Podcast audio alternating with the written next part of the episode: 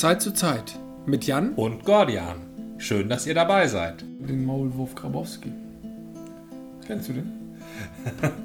ja, ich habe davon schon gehört. Nie gelesen? Nee, nie gelesen. Eine wunderbar schlichte Geschichte. Der Maulwurf Grabowski liegt unter einer Wiese und es ist alles so wunderbar behaglich. Dann kommen Männer und ähm, vermessen erstmal die Wiese, auf der er lebt, und am nächsten Tag wird dann die Wiese umgebuddelt. Ja. Und dann geht er halt weg und findet eine neue Wiese. Das, dann ist das ja auch gar nicht so schlimm. Gentrifizierung, Verdrängung von sozial schwachen Leuten aus städtischen, urbanen Gebieten. Genau, er war dann Die auch, finden ja einfach eine neue Wiese. Genau, er war dann auch glücklich und es war auch behaglich. Ja, äh, Entmietung. behaglich, Entmietung. Diese Dinge, die man halt gerne in einen Topf wirft. Ein schönes, eine schöne äh, neoliberale äh, Sichtweise. Bibel. Ja. Der Maulwurf Grabowski. Ich, ich, ich glaube, die haben das immer eher als äh, frühökologisch verstanden. Der kam ja aus den 70ern, ne? Und nächste Woche die Schnecke Hertha. Man transplantiert, man, man äh, entfernt ihr ihr Haus und macht es kaputt, aber sie geht einfach weg und findet ein neues. Genau. Klaut irgendjemand an äh, sein Haus. Und so setzt sich die Kette fort und alle sind glücklich zum Schluss. Die Ameise Annette. Man äh, entzieht ihr die äh, Gesundheitsversorgung, aber sie geht einfach los und findet eine neue. Gesundheitsversorgung? Ja, also Sozialversicherung. Ah, man, man entreißt, entwurzelt sie Ja, aus, genau. ihrer, aus ihrem Staat. Ja, oder Sie sucht sich einen neuen. die, die Spinne Susanne. Man reißt ihr das soziale Netz unter den acht Füßen weg, aber sie geht einfach fröhlich weg und findet ein neues. Na, die, Da der, könnte man viel mitmachen mit dieser Art, Kindern was beizubringen. lass dich nicht von irgendwelchen Vermessungsleuten kleinkriegen. Geh einfach weg. Genau, geh einfach weg. Der Maulwurf Grabowski gräbt ein Loch, an in das die Vermessungsleute am nächsten Morgen hineinfallen und sich die Hälse brechen. Das wäre mal eine Message. Also im Sinne von Berlin. Äh, Grundeigentümer. Ah, enteignen, ne? enteignen, Ja. genau. Ich habe nur gelesen, ist möglich, aber geht wieder los. Also ist, ist da schon was in der Mache? Ich dachte bisher nur so eine Volksinitiative oder sowas. Ja, da ist so eine Oder war es ein Volksinitiative. ja. Begehren schon? Ich weiß es immer nicht. Begehren wahrscheinlich noch nicht. Ist das Begehren das erste oder die Initiative? Ich weiß nicht, warum das richtig ist. Also die Initiative ist das erste und das Begehren ist dann ja schon der rechtliche Akt. Okay, Na, ich ähm, verwechsel das immer. Initiativ kann man ja für alles Mögliche sein. Na, Initiativ klingt aber schon so nach Impuls, da ist schon was da. Wenn du nur so ein Begehren hast. Man hat ja auch in seiner Jugend so Begehren nach anderen Menschen. Ähm, und trotzdem löst das dann nichts aus, weil, weil du dann denkst, irgendwie an die komme ich nicht ran oder ich traue mich nicht oder wie auch immer. Aber das Begehren ist da und so ein Volksbegehren kann ja auch ähm, unter der Decke bleiben. Ja, das stimmt. Also Begehren ist das schwächere Wort. Initiative bedeutet Aktion. Begehren, das ist eigentlich noch Kontemplation. Ne? Genau, du kannst so heimliches Begehren, das heimliches Volksbegehren. Heimliches Volksbegehren. Also es ist eine, ein Begehren da, aber es äußert sich nicht. Also jetzt schon, glaube ich. Wie gesagt, es ist derzeit eine Initiative und die wollen da irgendeine so eine Wohnungsbaugesellschaft enteignen. Aber Die in Berlin Berliner Wohnen, äh, nee, wie heißt die? Deutsche Wohnen oder sowas. Deutsche, Ne? Deutsche Wohnen, das, ist- der Name ist ja schon verdächtig. Ja, wieso die andere heißt Vonovia. Und dann mit V geschrieben. Hießen die nicht so? Also so ganz peinlich. Ja, Ja, stimmt, das Die klingt haben- wie eine Telefongesellschaft. genau, aber weil sie sich dachten, ähm, das klingt so nach Wohnen, wenn man nicht genau, wenn man es nicht liest, sondern Mhm. nur spricht. Und vielleicht denken die auch, deren Mieter sprechen mehr, als dass sie lesen, keine Ahnung. Klingt das irgendwie vertrauenserweckend. Und gleichzeitig, weil es nicht mit Wohnen zu tun hat, ist es als Wortmarke schützbar. Ich glaube, das ist das Entscheidende. Vor ziemlich genau zehn Jahren saßen wir beide mal. Ich bin mir nicht ganz sicher, aber ich habe so ein Bild vor Augen und dieses Bild ist schön, deswegen werde ich das jetzt als Divide präsentieren. Saßen wir beide mal im Esszimmer in der Münsterstraße und Dietmar war auch irgendwie dabei. Und wir haben so geplaudert, so geredet, wie wir das immer so tun. Und Dietmar saß so daneben und hört uns zu. Und Dietmar ist jetzt ja nicht auf den Mund gefallen, aber irgendwie war er so ein bisschen gefesselt. Und dann sagte er ziemlich abschließend, euch müsste man mal aufnehmen. Ja, tatsächlich, Dietmar hat das gesagt. Dietmar, ich glaube ja. Ich bin mir nicht hundertprozentig sicher, aber ich glaube ja. Damals hab, haben wir überlegt, ja, das wäre was. Ich glaube, wir haben noch nicht in Podcast gedacht, ne? Gab es damals schon Podcasts? Ja, das gibt es schon seit 2006, glaube ich. Aber Wow. Ja, in unserer ja- Welt gibt es wahrscheinlich Podcasts eher so seit 2012. Ähm, doch, ich, ich habe davon schon mal gehört, hatte aber, glaube ich, nicht in Erwägung oder nicht verstanden, dass das ja jeder machen kann. Podcast schien mir in der frühen Welt auch eher so ein Apple-Ding zu sein. Mhm, ja. Und ich war ja immer so mit Apple seit 40 Jahren auf dem Kriegsfuß. 40 Jahren, kann das sein? Nein, nicht ganz. Fünf- 35. 35 ziemlich genau. 84 kam der Mac raus. Und seitdem hast du dir gesagt, Apple lehne ich ab. Ja, weil der Mac ein geschlossenes System war und Apple fing halt am Anfang mit offenen Systemen an und die wurden ja immer geschlossener. Heute Ja. wird ja der Apple, der App Store oder wie der heißt und, und das ganze i, Mhm. i-Versum Ja. Ähm, als äh, goldener Käfig bezeichnet. Ja. Ja, es dreht sich um sich selbst, alles, alles läuft wieder auf sich selbst zurück. Hermeneutik im System. Ja, richtig. Her- Hermeneutik als System. Ja, Man merkt das ja auch schon an dem Chef von Apple, Tim Apple heißt er ja jetzt. äh, heißt er nicht eigentlich Cook? Hast du das nicht mitbekommen? Äh, nein? Tim Cook war bei Donald Trump zu Gast und Donald Trump hat ihn so gelobt. Äh, Also Donald Trump, der versteht ja nicht, was um ihn herum abgeht. Ne? Nee, aber er hat nee. verstanden, dass der Mensch, der neben ihm sitzt, ähm, der hat notwendigerweise was mit Apple zu tun und sehr viel Geld in Amerika, also in US-Amerika Ja, ja. investiert.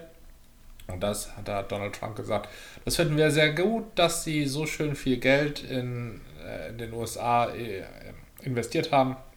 Vielen Dank, Tim Apple. Ja, das ist ja. Die, die erste, d- darauf angesprochen, etwas später, sagte Donald Trump, nee, habe ich nicht gesagt. Na, das sagt er immer. Dann hat man ihm das vorgespielt und dann Das hat er wiederum über Twitter, erklärt er das ja immer, hat er erklärt, ja, ich habe sehr schnell gesprochen. Ich habe Tim Cook von Apple oder Tim Cook slash Apple gesagt. Und dann hat man ihm das langsam vorgespielt und da war kein Cook. Und dann hat er gesagt, ja, das war Absicht, ich wollte ein bisschen Zeit sparen. Ja, das ist, das ist das Schöne, dass er sich ist, also seine Kritiker äh, machen sich lustig oder erregen sich auf über ihn und seine Fans, die stören das überhaupt nicht. Also entweder kriegen sie das nicht mit oder sie sagen, was wollt ihr eigentlich? Also das, da wird ja auch nicht argumentiert oder so, sondern einfach, ja und? Ja, stimmt, ja. Und die sind. Ein Ja und war ja schon immer etwas, was einen jeglichen Wind aus den Segeln nimmt. Ja. Du kannst den größten Vorwurf machen und dann sagt der andere, ja und? Ja, oder postet, postet einen YouTube-Clip von äh, Beaker, der Mimimi sagt. Auch in der heutigen Zeit, gerade auf Twitter, ein schönes Gegenargument. Oh ja. Also gegen schlichtweg alles. Beaker ist aber auch super. Mimimi ist auch super. Ich Jeder, der sich aufregt, ist Mimimi. Ich habe ich hab bloß den Eindruck, in dieser, äh, das Internet hat ja nicht nur Vorteile, ne? Und diese, so, sowas wie ein YouTube-Click von, von Beaker, der Mimimi sagt, sagt ja nicht das aus, was es aussagen soll. Nein. Aussagen soll, die, die ge- gewollte Aussage ist, du regst dich A künstlich auf und jammerst übertrieben rum. Genau. So, Mimimi. Äh, Wenn man sich aber mal den Kontext anschaut, also hermeneutisch, das, was Bika da durch, zu durchleiden hat in äh, Dr. Bunsenbrenners Institut für angewandte Körperverletzung und nachhaltige psychische Schäden, das ist ja wirklich gefährlich. Also Bika wird in Brand gesetzt, der explodiert, der wird verätzt, also richtig verätzt oder, oder auseinandergerissen. Also der, der ist richtig gefährdet. Das heißt, wenn Bika Mimimi sagt, dann hat er, dann ist das nicht übertriebenes Jammern, sondern eine absolut berechtigte Äußerung. Und zwar auf ho hohem Leitniveau. Auf hohem Leitniveau, ja. Und, und diese Internethäschen, die verwenden das als Synonym für äh, du jammerst rum. Und zwar unberechtigt und übertrieben. Das ist auf mehreren Ebenen falsch. Und Eventu- nicht das, und nicht das, was Richard Dawkins meinte mit einem Mem. Das meinte er nicht. Mm, Ich glaube, dass diese Mimimi-Geschichte möglicherweise in den USA und vor uns verborgen eine Eigendynamik schon in früher Zeit entwickelt hat, sodass aus dem ursprünglichen Beaker, kann man Sketch nennen, oder der Episode, wie auch immer, ähm, genau das dann geworden ist. Ich glaube, Beaker ist abgelöst. Also diese ganzen, alle Muppet-Charaktere sind relativ abgelöst von den Sketchen, in denen sie auftauchen. Ne? Ja, in, ja. Insofern, als dass man sie ja auch rumlaufen sieht, ohne dass diese Sketche stattfinden. Das stimmt, das stimmt. Sie sind ja, nein, sie sind letztendlich ihre eigenen Schauspieler. Sie sind ihre eigenen Darsteller, ja. Und Mhm. man, da darf man Beaker auch, der, der ist ja das, dieselbe Figur im Sketch wie in echt. Genau wie Fossi Bär oder. Gilt doch für alle, oder? Hm, also, naja, nee, stimmt, manchmal haben sie auch noch Verkleidung. Dann ist Miss Piggy in irgendeiner Verkleidung und Kermit auch, ja. Ja, also die Schweine sind häufig verkleidet. Die Stimmt, sind häufig stimmt. jemand anders. Die Ratten auch. Ähm, dieser Fischjongleur, der ist immer er selbst und der Koch ist immer er selbst. Der Fischjongleur ist mir gerade nicht präsent.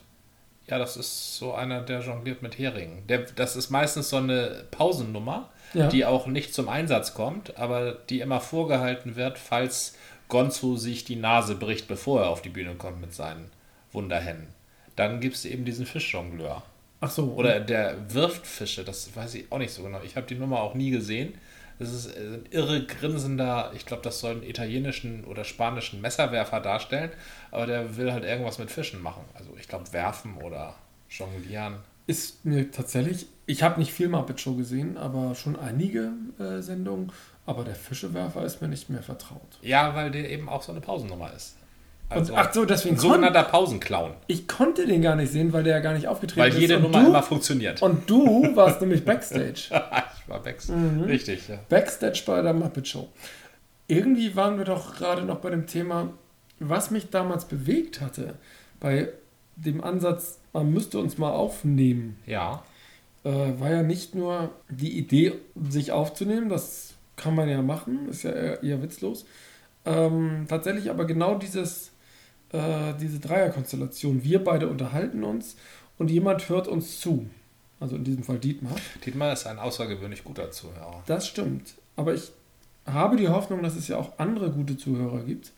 Aus dieser Idee hatten wir, glaube ich, damals schon gesagt, könnte man halt irgendeine ein Format, sag ich mal, machen. Heute würde man sagen Podcast, aber irgendein, ich, ich glaube, ich hatte sowas wie Internetradio, ich weiß es nicht mehr. Mhm. Äh, irgendwas in die Richtung, ohne dass ich das wirklich groß mir überlegt hatte. Aber seither war letztendlich die Idee geboren, wir müssten eigentlich einen Podcast machen. Vor zehn Jahren. Das ist ja eine richtig analoge Vorgehensweise gewesen. Sehr äh, schrittweise und sehr, sehr langsame Schritte. Das war ein langsamer Schritt, ja, Mhm. richtig. Ich glaube, der entscheidende Punkt war, dass ich irgendwann dieses Mikrofon gekauft habe. Ne? Das ist auch schon mal ein entscheidender Auslöser. Ja, ja. Also wenn man so ein Mikrofon hat, der Rest fällt ineinander wie äh, Tetris bei einem sehr guten Tetris-Spieler, das langsam läuft.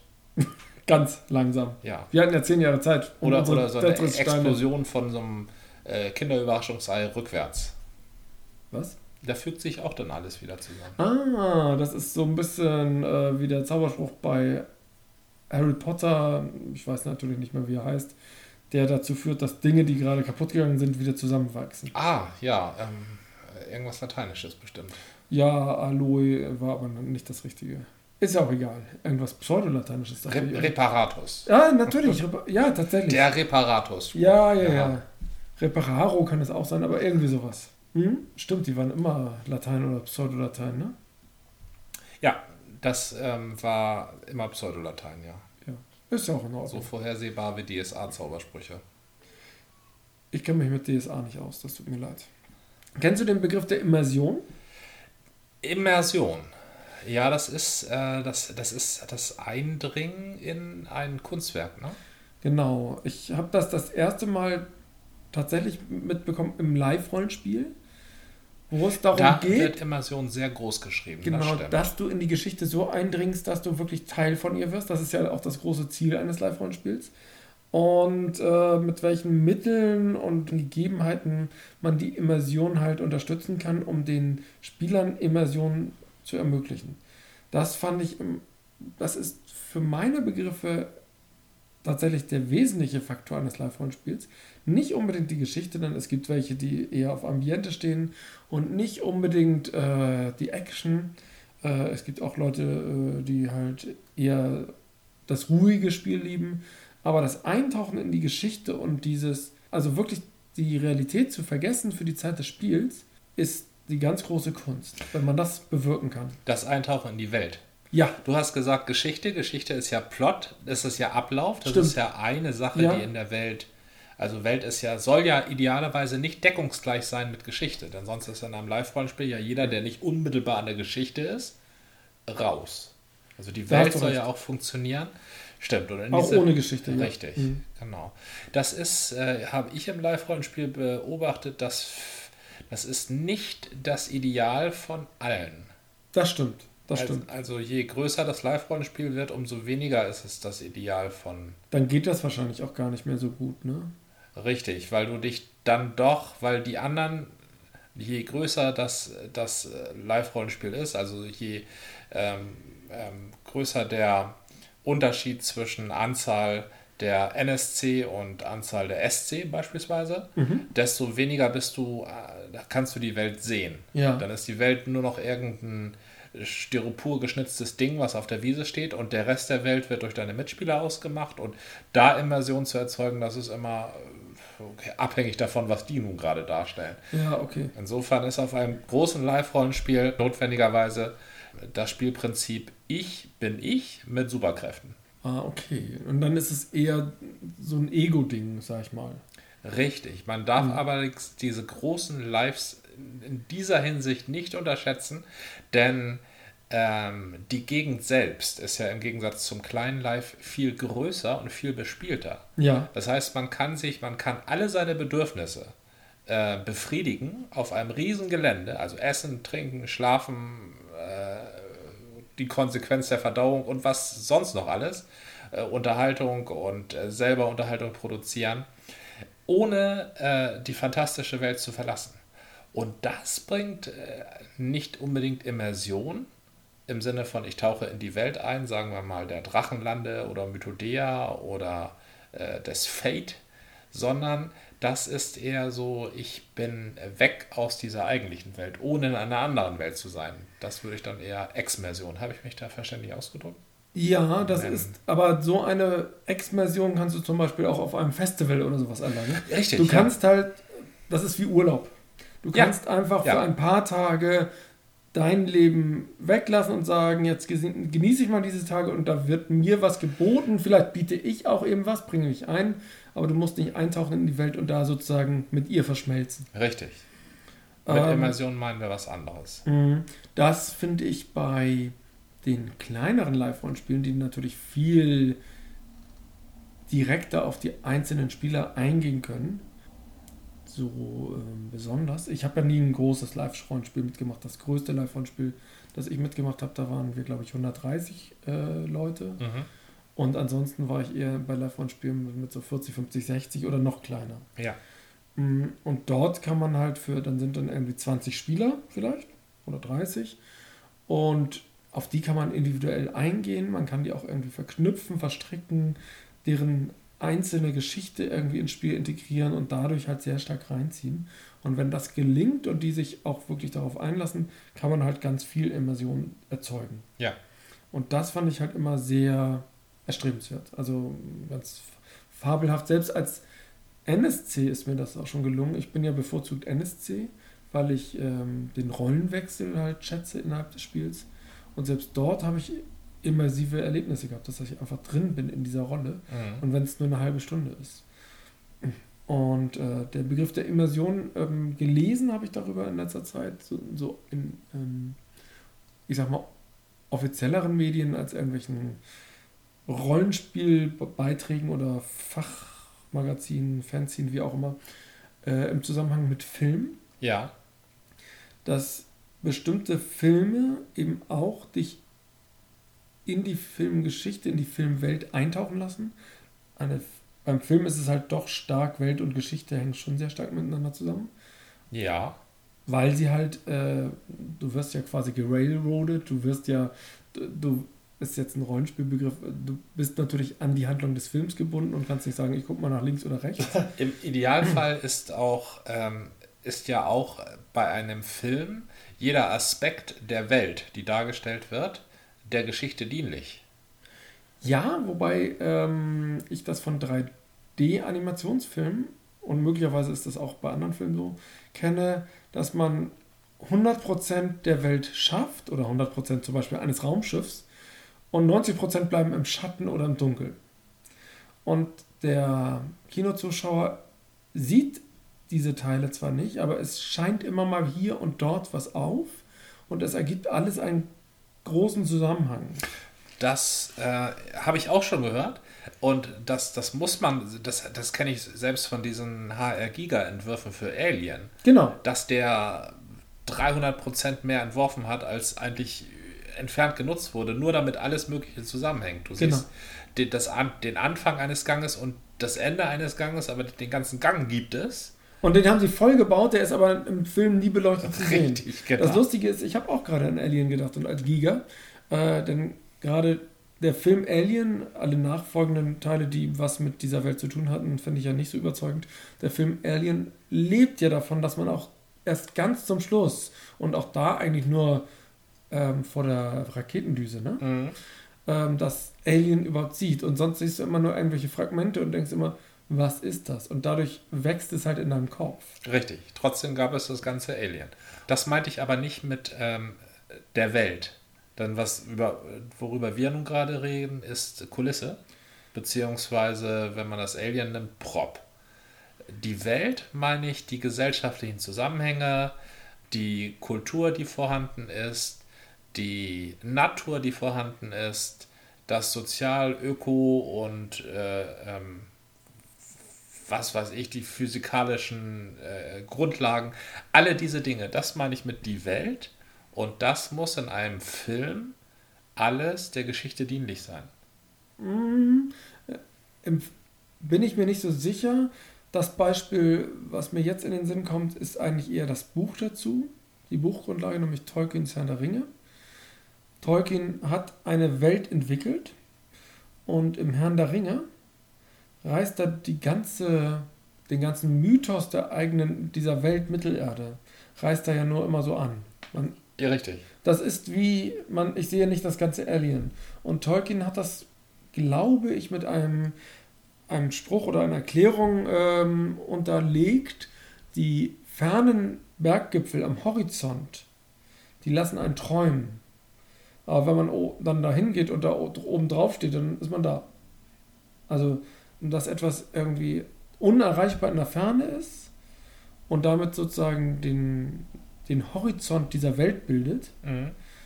ohne dass man da jetzt gleich hingeht und dann die Geschichte der Silmarillion unbedingt schreibt und veröffentlicht und dann noch Nachrichten aus Mittelerde und dann noch Unfinished Tales, obwohl Nachrichten aus Mittelerde war, glaube ich, ein Teil von Unfinished ja. Tales und so weiter und so fort und alles. Ich glaube, Tolkien hatte ursprünglich gedacht, ich erzähle den Herrn der Ringe und den Hobbit und der Rest wird, muss gar nicht veröffentlicht werden, sondern das ist so mein äh, mythisches Wissen.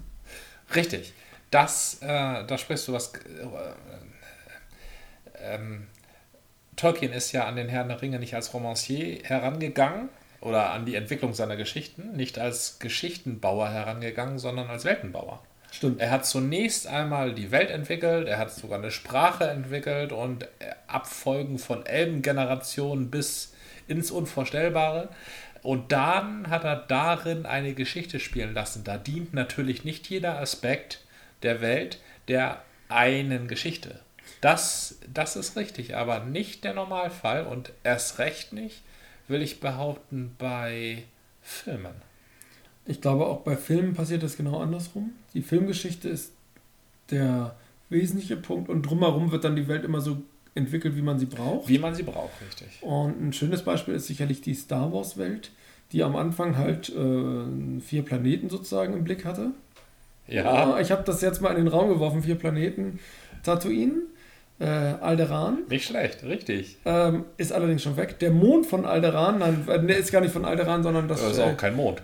Der Mond, der, der, dieser, das dieses, ist Wald, dieses Waldding ist ein Planet? Ach so, also Nachher, nein. wo der Stützpunkt ist. Ja, das ist, das ist kein Mond. Das, Egal. Der, da, von dem kleinen Mond, wo ist er gestartet? Da, von dem kleinen Mond, das ist kein Mond. Das ist eine Raumstation. Ach so, Viel zu ne- groß für eine Raumstation. Ja, das, den- das war, den- als sie nach Alderan geflogen sind. Das ja. stimmt, aber ähm, tatsächlich den Todesstern als vierten Planeten hatte ich so im Blick. Ja, Also es ist, der erste Teil handelt von Tatooine und Alderan, aber Alderan hat nur einen relativ kurzen Auftritt. ja, auch nur so in der Ferne. Richtig, ja. Und ansonsten sind die auf keinem Planeten. Doch, die sind halt zum Abschluss, haben die doch das Hauptquartier der Rebellen. Ich bilde mir ein auf irgendeinem Mond. Aber da bin ich mir nicht sicher. Kann auch Sind ein sie im Planet sein. ersten Teil zum Schluss, im, sind sie nicht die ganze Zeit im Raumschiff? Nein, nein, nein, nein. Äh, dass die später, im, äh, dass die nur im Raumschiffen unterwegs sind, ist später erzählt. Die sind in einem Hangar äh, und sie sind auf diesem Planeten oder Mond, äh, wo zum Schluss äh, Luke, Han Solo und Chewbacca auch noch so eine Goldmedaille bekommen in so einer großen Halle. Ach, und das ist, ich dachte, das sei auf dem Raumschiff. Nee, das ist tatsächlich auf so einem Planeten. Okay, gut, dann haben sie, dann haben sie da drei Planeten. Plus Ja. ein Todesstern. Plus ein Todesstern, ja. Und du meinst, das sei nicht geplant gewesen von Anfang an, dass das ganze Universum voll ist und es Mediklorianer gibt. Das war definitiv nicht geplant. Mediklorianer gibt es überhaupt nicht. So ein Quatsch.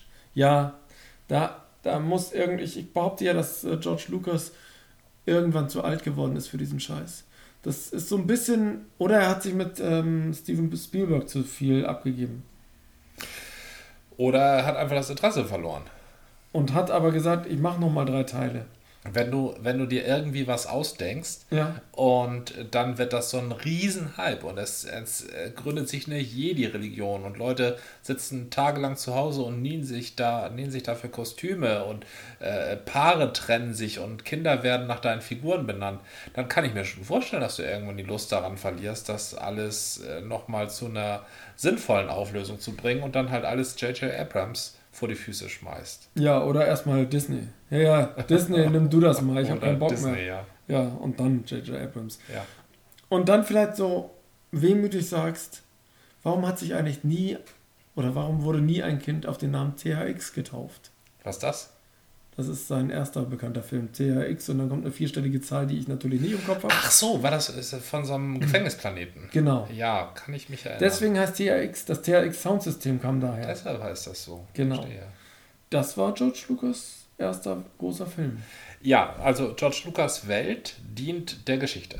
Ja. Das ist so. Wenn, wenn er nun irgendwie eine Wolkenstadt braucht, die einem ehemaligen Kumpel von Han Solo gehört, dann gehört sie nicht Jabba the Hutt, sondern halt einem ehemaligen Kumpel von Han Solo. Das, die wird dann auch irgendwo hingesetzt. Das Schöne ist, im Weltraum ist, hängt ja alles in der Luft. Richtig, und wenn da eine Versorgungsröhre bei einer Antenne endet, damit Luke in der Antenne hängen kann, dann endet da eine Versorgungsröhre an der Antenne. Und später gibt es dann irgendwelche äh, Entwickler, Propbauer oder auch ähm, Pseudo-Architekten, die dir das dann so hin, hinzeichnen, dass es alles einen Sinn ergibt. Ja, richtig. Genau. Anders wiederum bei Lovecraft. Lovecraft hat ja auch so Tolkien-mäßig sich so ein, nicht nur eine Welt erklärt, sondern ein ganzes, äh, ein ganzes Universum sich definiert und, und in der spielen diverse Geschichten. Und nicht jeder Aspekt der Welt dient der Geschichte, sondern die Geschichten dienen dazu, einzelne Aspekte der Welt zu beleuchten. Ich hatte das immer so verstanden, dass Lovecraft, tatsächlich habe ich bei weitem nicht alles von Lovecraft gelesen. Ähm, ich hatte das aber immer so verstanden, dass sich die Welt mit den Geschichten entwickelt.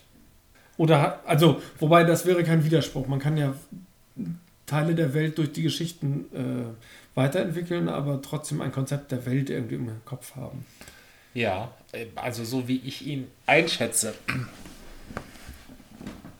Ich mit seiner Besserwisserei hat der schon eine Welt im Kopf gehabt, von der er auch nicht bereit wäre, egal was der Derlet und der Bloch, also seine Brieffreunde sagen, Ja. äh, groß abzuweichen.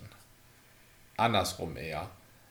Ähm, was ich, worauf ich aber hinaus wollte damit ist Immersion. Nicht? Ja.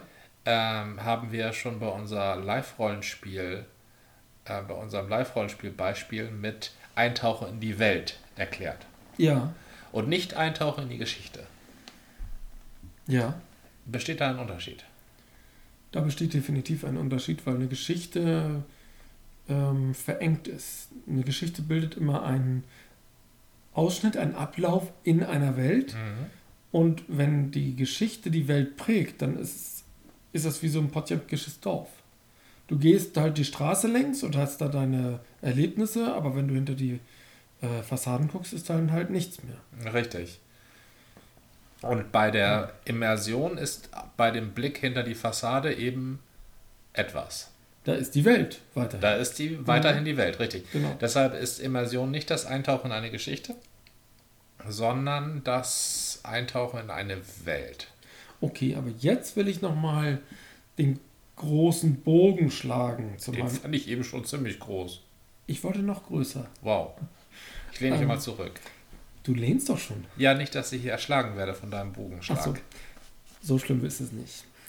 Was ich mir damals bei der Idee, dass wir uns aufnehmen, vorgestellt habe, war ja, dass man, dass wir nicht wie so eine Radiosendung daherkommen, die ja in irgendeiner Weise immer konstruiert ist und dadurch künstlich wirkt. Oder man weiß, das ist Radio und das ist nicht, sind nicht, also es sind zwar echte Menschen, aber die reden nicht so. Sondern dass wir uns aufnehmen, dass uns, dass der Zuhörer uns lauschen kann und das Gefühl hat, er sitzt mit uns am Küchentisch, am Esstisch irgendwie. Deswegen auch wie, wie auf einer Party in der Küche. Ja, ich verstehe. Und da wäre sozusagen, wünsche ich mir von unserem Podcast, dass wir auch immersiv werden. Oder sind. Dass die Leute sich dazusetzen und ein Bier aufmachen. Ja, zum Beispiel. Habt ihr ein Bier auf und meins ist schon alle. Dann meinst du das nämlich auch alle. Ja, dann machen wir erstmal ein Päuschen, ne? Das ist, ja, richtig. Wir können ja schneiden. Wir müssen ja nicht Immersion üben. Das war eine Folge des Podcasts von Zeit zu Zeit mit Gordian. Und Jan, bis zum nächsten Mal.